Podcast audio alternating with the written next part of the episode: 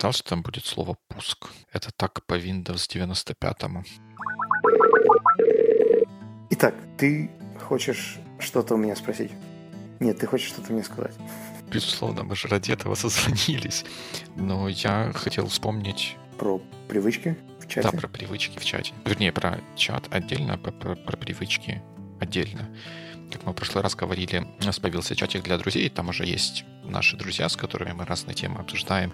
И после прошлого выпуска с привычками там много интересного люди рассказывали о своих привычках, и показалось любопытным, что у многих людей есть привычка, которую, наверное, можно общей назвать это привычка ходить или прогуливаться, э, чтобы как-то развеять мысли, переключиться на какой-то лад. По идее, это переключает, активирует какие-то другие процессы мышления, которые не активировались бы сидя за столом или где-нибудь в митинг-руме. А еще это дает какие-то внешние факторы, когда что-то меняется, больше переменчивости. Потом там же всплыло в обсуждении TED-видео, в котором или не TED-видео, или публикация просто на TED про то, что у многих людей, которых мы считаем креативными и продуктивными, ну, Стив Джобс и подобного калибра люди, они очень часто устраивают walking meetings, когда нужно что-то обсудить, пофантазировать, придумать вот то светлое будущее, в которое нас всех потом загонять. Вот они с теми людьми, с которыми что-то обсуждают, делают это на ногах, вот устраивая такие walking meetings, и это дает замечательные результаты. Угу. И по этому поводу ты нашел статью эту в Теди, и мы прикрепим ее в шоу-ноутс, правильно? Да. Да. А, кстати, тоже какое-то время назад был такой, по-моему, очень продуктивный walking meeting в ночи на называется Оболонская набережная. Да, именно так это и называется. Кстати, да, даже почему-то не думал, что это был митинг, но это правда. Я думаю, что это было намного продуктивнее, чем то, что мы делали в начале в э, кафешке. Угу. Угу. Потому что на еду не отвлекались и все такое. Мы, кстати, walking используем иногда в public speaking э, обучении. Когда человек слишком тараторит, мы просим его делать презентацию и идти с определенной скоростью, точнее темпом. И когда человек идет и говорит, то он, как правило, говорит в том темпе, в котором идет. То есть, если тебе нужно ускориться и учиться говорить быстрее, ты просто делаешь это на очень высоком темпе хода. Ходишь по аудитории, наматываешь круги и что-то говоришь. А если тебе нужно говорить медленнее спокойнее, то ты замедляешь темп, и, соответственно, замедляется твоя речь. Потом это нужно делать уже без хождения. Хождение просто помогает тем, кто не знает других инструментов. Это интересно. Ну, а, да, pacing — это такая хорошая история. Но эта история не на сегодняшний день, потому что сегодня мы поговорим о микроменеджменте. Почему? Не знаю, ну, наверное, я принес эту тему в клювике, потому что, потому что мне за последнее время приходилось заниматься тем, что можно назвать микроменеджментом, теми э, людьми, которым я помогаю в одном из проектов. И там действительно это вот не то чтобы осознанный мой вот такой вот выбор, но то, то что я там делал в самом начале проекта, это был микроменеджмент.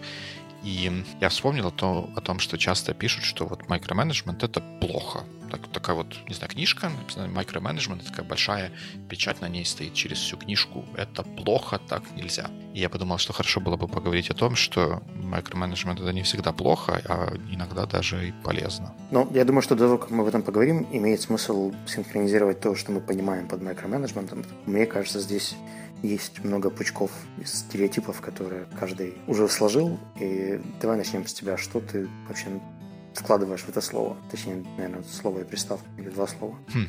Я вкладываю в микроменеджмент такой стиль управления или работы с людьми, когда им даются очень точные и детальные инструкции по большому, по, по выполнению каких-то задач, которые, наверное, по большому счету сводят их роль в выполнении этих задач к роли такого вот механизма, который берет и по инструкциям делает. Ну, почти, почти до уровня робота. Ну, вот если верить Википедии, то она считает, что микроменеджмент это просто стиль, в котором менеджер очень плотно и близко, uh-huh. английское слово closely, наблюдает и контролирует процесс работы и результативность. Да. Мне кажется, это немножко другое. То есть у тебя как-то это больше на этапе постановки задач, да, звучит? Или ты говоришь про мониторинг тоже, просто не говоришь? Ну, в моем понимании постановка задач, она включает в себя то, как это потом дальше будет мониториться. Если я кому-то говорю, что вот эту вот штуку нужно покрасить красным цветом, но потом у меня не запланирована проверка того, каким цветом оно было покрашено, то значит, зачем я говорил, что ее нужно красить красным цветом? Если ставлю какие-то детальные инструкции, детальные э, задачи, то предполагается, что я все пункты, которые там перечислял, я тем или иным образом проверю. То есть мы говорим о том, что мы детализируем поставленные задачи, проверяем, контролируем и мониторим плотно и интенсивно, чтобы все было именно так, как было прописано, сказано и поставлено где-нибудь в тикете. Ну, например, в тикете. Окей, okay. я, наверное, согласен. Единственное, мне кажется, еще есть момент, который тоже часто стереотипно вкладывает в понятие микроменеджмента. Это когда человек вмешивается не только в результат, но и процесс, да, и начинает мешать, добавлять, комментировать в процессе выполнения задачи. То есть, например, мы дали разработчику два дня, чтобы сверстать что-то, но пришли через три часа, сказали, да не-не-не, подожди, давай ты вот это сделай не так. Я уже вижу, что все идет не, не в ту сторону. Давай мы прямо сейчас это все изменим и такие инструкции, которые меняются по ходу или добавляются по ходу. Потому что в твоей дефиниции микроменеджмент это что-то такое, что можно сразу прописать и проверить. Ну, в смысле, комплексное задание, цельное, да, которое можно написать и потом мониторить или объяснять, или контролировать долго. А мне кажется, что еще это иногда вот, знаешь, такие вмешательства или interruptions, которые менеджер себе позволяет в силу того, что он менеджер, и вносить какие-то minor changes и change requests по пути. Хм.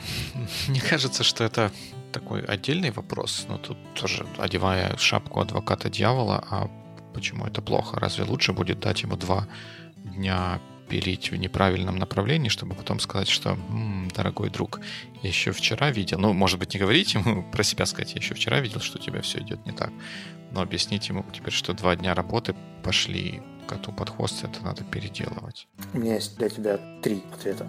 Первый, я не утверждаю, что это плохо, потому что я просто пытаюсь прояснить дефиницию, как мы это понимаем, и вкладываем ли мы это в понятие микроменеджмента. Второе, это плохо, потому что словарь Merriam-Webster говорит, что микроменеджмент имеет negative connotation в английском. И третье, я как раз задавал эти вопросы VP of Engineering American Online, и расскажу об этом чуть позже. Хм. Ну, мне кажется, что твой третий ответ — это не ответ. Гиперссылка на ответ. Да, он, он будет дальше, но mm-hmm. я не хотел занимать твое время и услышать быструю реакцию по микроменеджить твои ответы. Я понял тебя. Ну, смотри, ну, ну да, наверное, сейчас как-то появилась вот эта вот негативная коннотация у микроменеджера, у микроменеджера, у микроменеджмента. И для того, чтобы сказать, э, что тебе не нравится менеджер, ты можешь сказать, ты меня микроменеджишь. И пожаловаться его начальнику, сказать, показать так пальцем на него, он микроменеджер.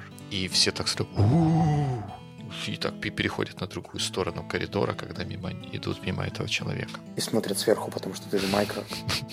Может быть, может быть. Но я хотел сказать, что на самом деле само вот это вот понятие, как, по-моему, когда вот так вот используется, оно вот с такой вот негативной коннотацией используется всегда слишком широко. Потому что вот несмотря на то, что вот я сейчас в эфире признался, что я вот когда начинал этот проект э, раздавал задачи и указания в стиле, который поборники борьбы с микроменеджментом назвали бы микроменеджментом, но я совершенно не согласен бы, не согласился бы принять на себя шапку микроменеджера, потому что я не, не микроменеджер, но в той конкретной ситуации, в которой э, я был и с теми конкретными задачами, которые у меня были, это был правильный инструмент для того, чтобы достичь цели. А вот почему тебе кажется, что люди вообще переходят к этому инструменту? Потому что говорить, что он хороший или плохой, мне кажется, без э, какого-то бэкграунда достаточно сложно. Потому что во многих ситуациях, когда менеджер не доверяет сотруднику и детализирует для него абсолютно все, это, наверное, не очень хорошо. Явно есть какие-то кейсы, где это единственный вариант, и какие-то важные, срочные, горящие, кризисные задачи или не очень компетентные сотрудники, с которыми так, наверное, нужно работать какое-то время, но иметь план выхода из этого. Вопрос в том, почему люди вообще скатываются в микроуровень и уходят от более привычного стиля менеджмента. Как тебе кажется? Опять, ты почему-то используешь этот термин скатывается, как будто это что-то плохое. И я не вижу ничего плохого в том, чтобы давать детальные и точные инструкции там, где это необходимо для того, чтобы достичь результата. Например, если у нас есть кто-то, какой-то новичок, junior девелопер, и даже, или даже если он не junior девелопер, а просто э, он новичок, новый человек в нашей компании, то в начальных этапах, вот в каких-то вещах, про которые мы знаем, что этот человек с этим не сталкивался, например, он никогда не сталкивался с нашей тикет-системой. Потому что, несмотря на то, что она джира, мы ее используем не так, как какие-то другие люди. Есть какие-то особенности.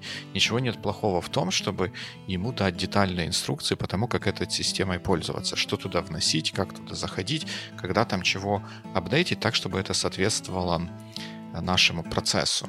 И после того, как мы убедились, что он да, понял и теперь правильно использует эту систему, все, как бы мы его дальше отпускаем в свободное плавание, и никто ему не будет указывать про то, что э, куда писать и как, что, что открывать. Но на начальном этапе, если посмотреть на это стороны, со стороны, это можно назвать, не, не можно назвать, это будет то, что называется микроменеджмент. А какие риски, если ты этого не сделаешь, даже на начальном этапе? Но он сделает что-то неправильно, и ему придется переделывать это все. И мы потеряем время. Он сделает сначала неправильно, потом получит детальные инструкции, сделает правильно. Ну, а может быть, он чему-то научится или в следующий раз будет думать, прежде чем сделать неправильно. Или, может быть, задавать вопросы или советоваться, или вообще это будет развивать его. Ну, так это же есть микро... Мы, мы предвосхищаем ситуацию, мы даем ему ответ на незаданный вопрос, он этому научился, и все, и дальше мы двигаемся к чему-то чему-то другому. Так а в какой момент он научится задавать вопросы? Вопросы о чем? Как пользоваться тикет-системой? А, ладно, мне кажется, что этот раунд я отдам тебе, да.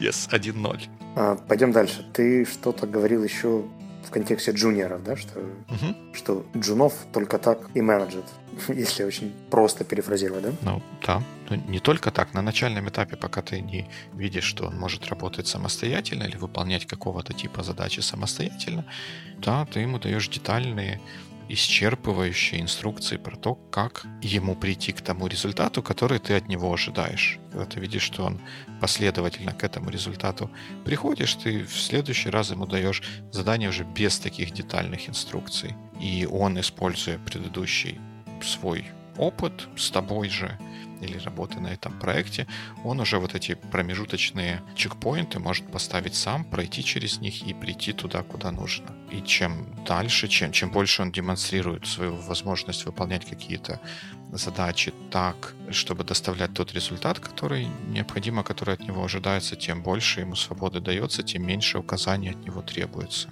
Э, в смысле, тем меньше указаний мы ему выдаем и требуем их исполнения. А потом вместо этой моей фразы Дима добавит в аудиодорожку такой звук.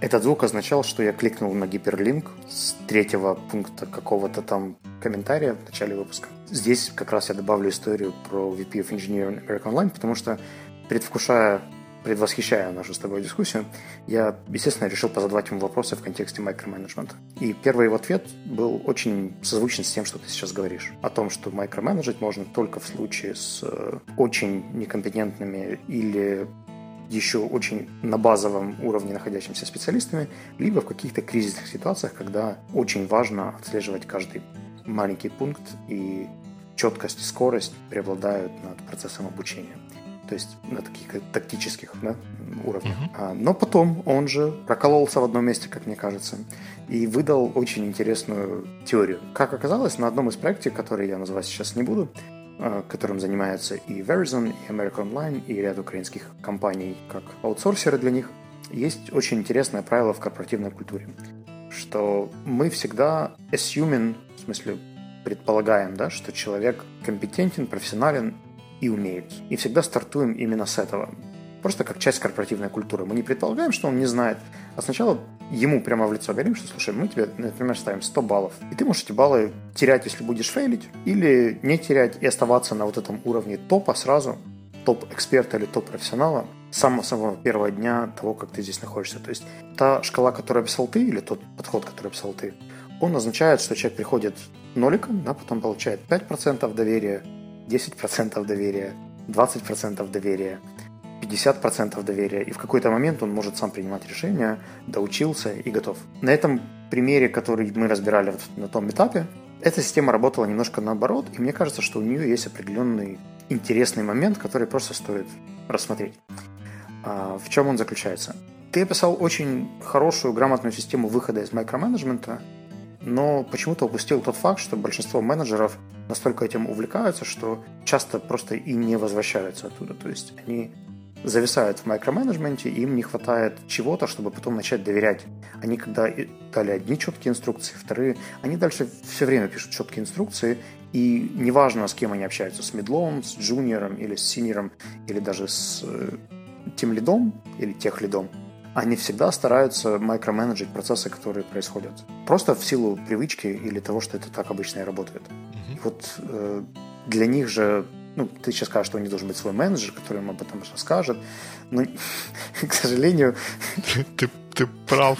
Ты прям меня с, с уст срываешь слова. Э, но мы предположим, что этот менеджер также микроменеджит многие вещи и, и, и мог этого не заметить. В общем, к сожалению, статус-кво таков, что очень многие менеджеры, которых уличают сейчас в микроменеджменте из тех, с кем я общался, в смысле с теми топами компаний, которые жаловались на микроменеджмент, они говорят, что PM просто это не знают, или, или тем лиды, или знают о своей проблеме, но не знают, как из нее выруливать, потому что они придирчивы, все проверяют, все контролируют и во все влазят. Угу.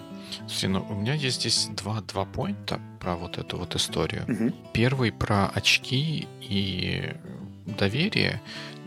Действительно, я, я тоже думаю, что вот это вот э, микроменеджинговые практики, они возникают из-за недостатка доверия. Выход из них в том, чтобы вот это вот доверие тем или иным образом построить или культивировать или воспитать.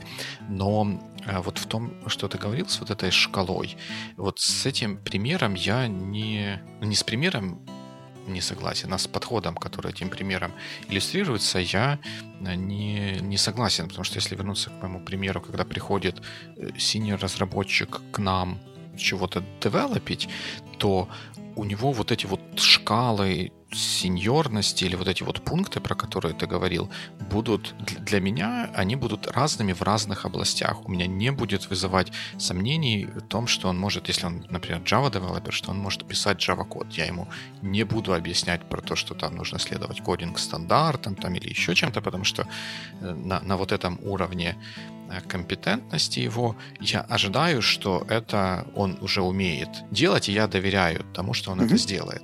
Но есть какие-то другие вещи, которые, с которыми он просто никогда не сталкивался. Какая-то специфика нашей э, компании, специфика нашего процесса, например, то, как у нас организованы ветвления кода и подход к source-контролу и выпускам новых версий. Мне не нужно тут ему поставить 100 баллов, за то, что он никогда не видел. У него нет ни одного шанса знать, как оно у нас работает. Дать ему зафейлить, эти баллы понизить и потом начать объяснять. Я точно знаю, что он там где-то зафейлит, сделает что-то неправильно, это приведет к проблемам и сложностям для него и для других членов команды. И тут я ему ставлю сразу нолик и, и стараюсь вот этот вот нолик поднять до такого уровня, когда я э, смогу об этом не думать и не заботиться. Потому что мне как менеджеру хочется ничего не делать. Я же не individual contributor. Мне, у меня нет необходимости. Моя, моя задача сделать так, чтобы те вот, кто individual contributor, кто делают настоящую пользу своими руками, чтобы они максимально эффективно свои руки прикладывали к тому, что они делают. И, я, и поэтому я не хочу ничего делать. Я хочу рассказать, куда надо двигаться, и чтобы оно там все, все, все двигалось. И э, моя цель для того, чтобы облегчить себе жизнь, это поднять его с вот этого вот нолика до какого-то такого уровня, когда я могу об этом не думать, и мне не нужно контролировать каждый, каждый его шаг. Но это делается отдельно по каждым направлениям. В Java, э, в программировании у меня нет сразу к нему вопросов, у него сразу вот эти вот есть 100 баллов, а в каких-то вещах, как пользоваться нашей, я не знаю, как, как в столовую ходить с помощью бейджа, э, про это же мы ему расскажем, и потому что мы знаем точно, что он не, ну, у него нулевой уровень компетенции, мы его туда должны, должны потянуть, чтобы он сам мог ходить без HR в столовую, покупать себе пончики или что там у нас в столовой выдается за, за бесплатно. И да, мы покупать себе пончики за бесплатно? вывести из... Ну, Да, покупать пончики за бесплатно. Смотри, ну это же по сути обычный онбординг, и это никто не называет микроменеджментом. А вот когда человек уже работает достаточно долго, и его каждый раз, да, ему очень четко прописывают степ-бай-степ штуки, и получается как с индийским стартапом, да, что пока ты не пропишешь, не попросишь человека прописать в ответ то, что он планирует сделать сегодня, ничего не произойдет. Да, да, это тогда проблема. Тогда возникает вопрос, достаточно ли ценен э, э, для нас этот человек, чтобы помимо зарплаты, э, которую он получает за те задачи, которые он выполняет, мы платили еще его менеджеру за то время, которое он проводит тем, что расписывает для него, для него какие-то задания. Вот смотри, я практически уверен, что у людей, которые стартовали в проектах с большим количеством джунов, Э, явно повышенная необходимость микроменеджить задачи в проекте. Это, да. ну, э, это просто факт. Я, я, я могу сослаться на десяток людей, с которыми я общался, и я знаю, что это их черта, они об этом, как правило, тоже знают. Я можно не ссылаться, я не буду с этим спорить. Вопрос в том, есть ли инструменты или инструменты для них, как из этого состояния выходить потом и все-таки переходить на другой уровень или на другой стиль менеджмента, когда они вдруг поменяли проект, или у них поменялась команда, или эти ребята подросли и научились что-то делать. Ну, если подросли и научились, возможно, это как-то произошло магически, органически, или им помог какой-нибудь супер-синер PM, который за ними приглядывал из дальней переговорки и мог что-то подсказать. Но если этого не произошло, и они, например, перешли на новый проект, но стиль-то привычный остался, то вот как ты думаешь, какими инструментами они потенциально могут его поменять? Я последний вопрос не совсем твой понял. Они перешли в новый проект, и они привыкли, что им э, выдают детальные задачи, а тут им перестали выдавать детальные задачи, и что-то пошло не так. Я больше говорил про PM, то есть PM, который uh-huh. привык работать с джуниорами, привык менеджить uh-huh. проекты через микроуровень, а, переходит на новый проект, где у него в основном медлы и синеры. Но стиль менеджмента у него пока что настроен под джун проект и перестроиться достаточно непросто. Да? Ты взял и, и начал доверять людям. В понедельник ты еще не доверял, а в четверг ты уже такой хоп, и все, я доверяю этой команде, я им просто поставлю задачу, поставлю KPI, и они сами этого всего добьются. Ну, ты будешь смеяться, но вот то, что ты говоришь, в понедельник не доверял, а в четверг начал доверять, это не так уж далеко, далеко от истины. Когда приходишь в этот новый проект, тебе нужно проверить, что ли, на что способен каждый из тех людей, с которым ты теперь работаешь. Ты про них не знаешь, насколько они компетентны, может быть, неправильное слово, но на, на какой уровень вот этих вот уровень эффективности в разных областях у тех людей, с которыми ты сейчас работаешь. Поэтому to be on the safe side, ты начинаешь чуть-чуть с такого более строгого э, подхода, когда ты даешь более детальные инструкции. Ты потом видишь, что да, ты дал более детальные инструкции, и вообще без проблем получился тот результат, который, который нужен. Может быть, ты обсудил потом с этим человеком то, как это выполнялось, или ты видел, как в процессе, что, что происходило в процессе реализации задачи, ты понимаешь, что в следующий раз в этом нет необходимости. Можно просто э, задать цель, а человек э, обладает всеми необходимыми знаниями и навыками для того, чтобы самому выбрать путь достижения этой цели. И все, в следующий раз ты его не микроменеджишь. Ну, на следующей задаче. Так получается, что в понедельник ты ему не доверял, а в четверг уже доверяешь, потому что он в среду показал тебе первые результаты, и ты э, сделал для себя выводы и применил красивое слово corrective actions. Окей, okay, ну, если, допустим, это сработало с позиции менеджера, то как быть человеку, который переучивается, да, и который, будучи джуном, получал детальные инструкции, а потом оказывается в какой-то момент после performance review медлом, да, и все, ему перестают давать четкие инструкции? Или, это, или есть какая-то, какой-то процесс, же, тут, пока ему... Вот я, я выступаю за такую вот градацию человека, более, более такое точное, гранулированное измерение его как компетенции, его навыков, то, что он стал, мы ему повесили галочку middle, ну, по большому счету ничего не поменялось. То, что он, вот, вот тут как раз то, что он в понедельник был джуниор, в среду стал медлом, в четверг к никаким значительным э, изменениям не, не приводит. Просто у него есть какой-то напор областей знаний и умений, в которых э, мы можем ему давать задачи без какой-то детализации. и или без детализации, или без каких-то дополнительных инструкций, и мы доверяем ему и ожидаем, что он вот эту задачу выполнит в соответствии с какими-то подходами и правилами, которые для нас приемлемы и необходимы, что если он с чем-то, с каким-то затыком столкнется, он придет и, и спросит и расскажет о том, что вот есть такая проблема, там, мне нужна помощь или надо посоветоваться, какой из двух вариантов выбрать, получить какую-то дополнительную информацию. Ну, вот эти вот все, все хорошие вещи про soft skills, а не только, которые мы нередко обсуждаем. А в каких-то местах, если мы его как мидла поставили на какой-то новый проект, но он в глаза не видел новую версию той технологии, с которой он эм, работает, а необходимо использовать какие-то именно новые возможности этой технологии, то правильно будет, если кто-то ему расскажет, что мы от тебя вот здесь вот ожидаем, что при выполнении этой задачи будет использовано вот это, вот это, вот это, не знаю, библиотека или что там, что там может быть, с которой ты еще не сталкивался. Mm-hmm. По сравнению с тем предыдущими задачами на предыдущем проекте это может выглядеть как микроменеджмент, но это э, эффективный способ для решения той задачи на том проекте, на котором он сейчас оказался, на мой взгляд. А вот если говорить про гранулированность э, угу. измерения людей, боже, как это звучит страшно, то ты как раз это хотел проиллюстрировать э, вот этой шкалой по employee maturity? Или ты говоришь сейчас просто про hard skills? Ну, вот эта вот шкала — это скорее способ измерения э, вот этой продуктивности или эффективности. Но эта шкала будет применяться к различным, к различным областям ответственности человека. Вот если у нас есть, не знаю, какой-то новый, новый PM или человек, которого запромоутили, или не, наверное, это какой-то не очень хороший пример. Я просто пытаюсь какую-то ситуацию смоделировать, но я тогда не буду ее моделировать. Просто скажу, ну вот человек, который раньше, он руководил командой, все было там здорово, замечательно, но теперь но он никогда не общался с клиентом, а теперь ему нужно общаться с клиентом, то у него по управлению с